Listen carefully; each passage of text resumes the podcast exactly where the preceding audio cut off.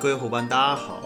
你现在收听的是小树时光屋，一个专说你不知道历史故事的 podcast 节目。我是节目主持人何泽文。今天呢，要来跟大家分享的主题是中国的地域歧视。其实啊，谈到台湾，很多人会提到省级情节这样的一个问题。然而呢，省级情节是伴随战后台湾历史发展的重要的一个 key word。但是省级的问题不止台湾有，省这个概念发源地的中国大陆啊，其实对待特定的省级也有很多的差别待遇，甚至呢，进而发展成了所谓的地域歧视。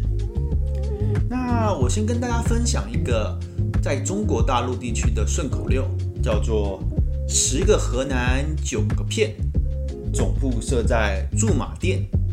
这个顺口溜呢，还有其他的变体，比如说十个河南九个骗，还有一个在训练。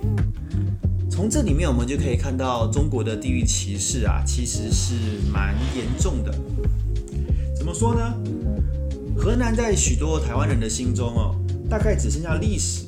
地理课本里面那种中原的概念，的确，中国文明起源于被称作于中原的河南地区。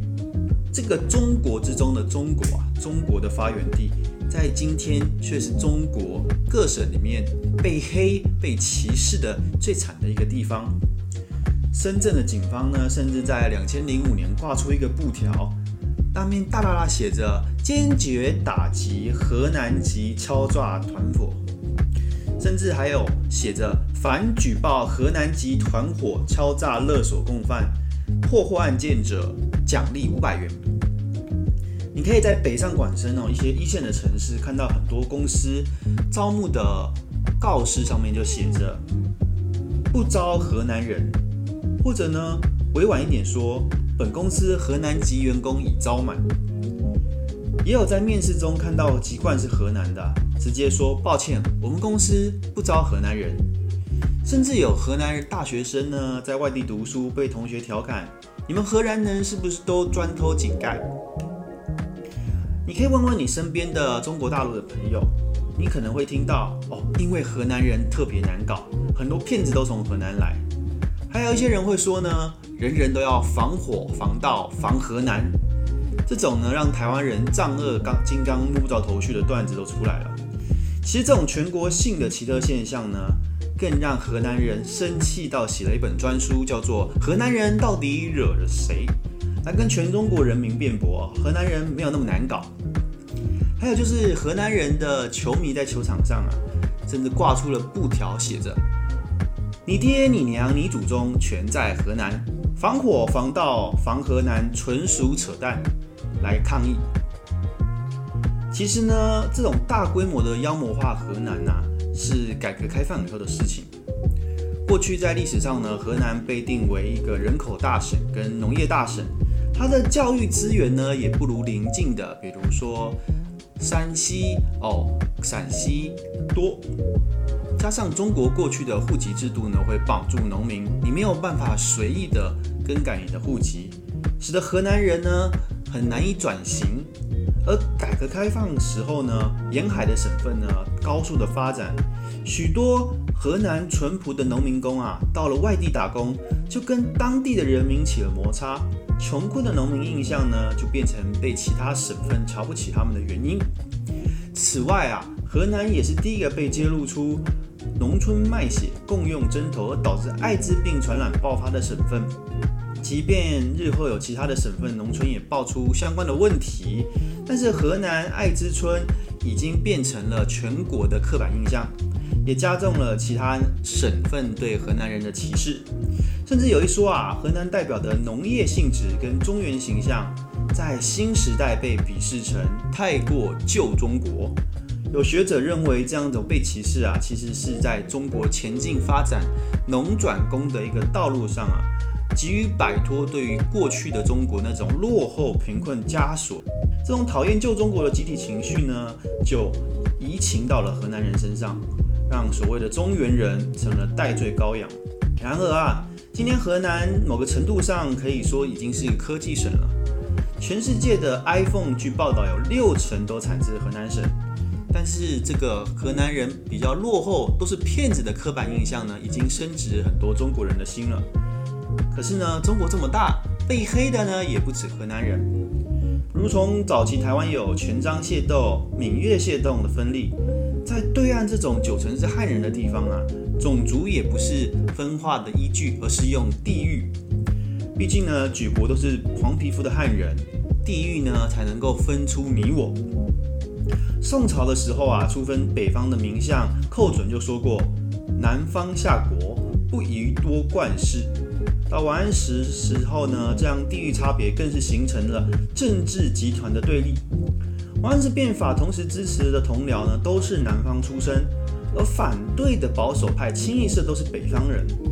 司马光就曾经用“跟福州人一样险恶”来骂王安石，可见当时地域差别已经到了公然歧视某省人的境界了。到今天呢，上海的银行也传出过，他们不放款给福建人。这种乱开地图炮、乱轰的啊，不止大臣啊，有的时候连皇帝本人他都有这种地域歧视。乾隆就说过，浙江人习俗太浮躁，还跟洋人做买卖。绝对会滋事的。他对江南大臣的赞美之时，竟然是：我觉得你很值得信任，你看起来不像江浙人。这种不知道是褒是贬的称赞，也让人是哭笑不得了。除了特定省份的刻板印象外，各省之间的互相歧视也不遑多让。许多省呢，会用本省外省来划分你我，也就是集体歧视外地人。不用说，大家都知道，北京、上海。是比较排外的，而且对广东人来说呢，非本省籍的都是北方人，连海南岛你都可以把它当成北方人了。在福建的闽南人呢，也会称不讲闽南话的汉人为阿北仔，哦，就跟台湾人说阿路仔有异曲同工之妙。而省内互打呢，也是一大特色，比如说江苏省就是代表，被长江切成两半的江苏啊，就有着。丰富且富裕的苏南地区，以及比较落后的苏北的情况。提到江苏呢，它可以说是省内互斗第一名，但这也有历史缘由啊。毕竟苏南苏北呢，基本上就是不同的名系，方言呢就不大一样。一直到元代都是不同的行政区，是到了明朝初年呢，才变成了同一个省。另外一个比较被黑的呢，是东北人。东北人在中国传统的印象呢，就是比较勤奋。近代呢，很多人会觉得东北人比较搞笑，甚至有很多的黑道。但近些年来呢，东北人的形象呢一落千丈，他接班河南人呢，变成了全中国人民歧视的对象。尤其在网络上啊，各种对东北人的嘲讽甚至谩骂。其实啊，在中共建政之后啊，东北是中国的工业摇篮。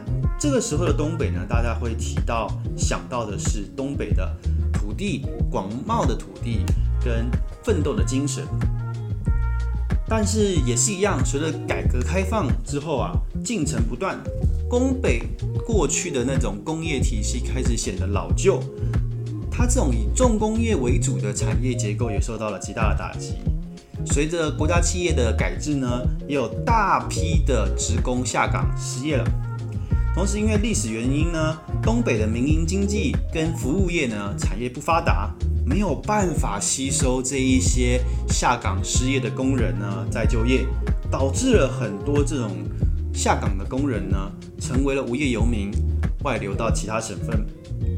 东北人呢虽然主要以外来的移民构成，但是东北的文化呀比起来也是比较开放的。因为他们移民的特质呢，其实在历史上来看呢，二十世纪初会来东北的移民大多是在华北生活比较过不下去的。那这一种呢比较坚忍的流民的性格呢，它也塑造了东北人现在的一个民族性。大多数的人呢认为东北人呢能吃苦。当年旧社会能够到关东去闯荡打拼的人呢？都是身陷绝境才会离乡背井，想要在东北这个苦寒之地活下去呢，一定要坚韧不拔。但是呢，现在很多的人啊，觉得东北人好逸恶劳，哇，跟过去差异很大。其实呢，这也是我们刚刚提到的，是社会发展进程当中啊，整个结构，每一个省不同的结构，经济的结构，还有它在改革开放跟中国转型之下受到了影响而导致的刻板印象。那很多的中国人觉得呢，东北人好勇斗狠，崇尚暴力。这也是跟我们刚刚说的移民文化有关，因为呢，移民为了保护自己，要跟流寇呢这些匪徒作战，所以呢都会比较悍强悍一点。那从这些来看呢，地域歧视是地域文化差异以及经济发展不平衡导致的。但是其实呢，我们可以发现一个趋势。大多数被地域歧视的地方啊，都是人口外流严重的地区。我们不管是刚刚说的河南、苏北还是东北，贫困人口的外流呢，一直都是造成这一些省份会被其他地方的人歧视的原因。因为离开这个省份，大多是受教育程度低的，到了其他的省份呢，人家就会有刻板印象，认为这些人呢，从事底层的生计工作。大多都是造成这个地方会这样的一个原因。呃，我们最后来说说啊，如果谈论起中国，台湾人大部分会从政治的角度观察，把中国包装成一个整体看。在台湾呢，每一篇叹息中国大陆的文章呢，几乎都从政治经济的层面，哇，这非常的可惜。因为当代的中国呢，其实还是有很多文化上的趣味跟观点。